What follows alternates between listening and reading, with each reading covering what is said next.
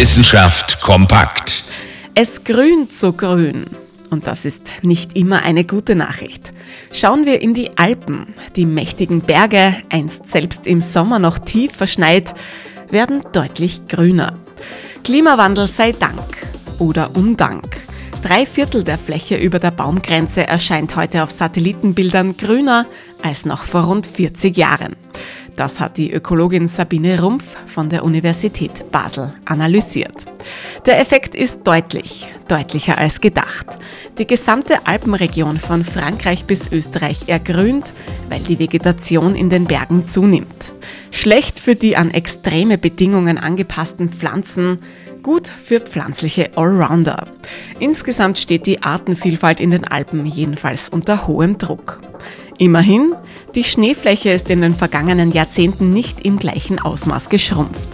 Wie lange das Weiß dem Grün noch standhalten kann, wir werden es sehen. Sogar vom All aus. Interessante Themen aus Naturwissenschaft und Technik.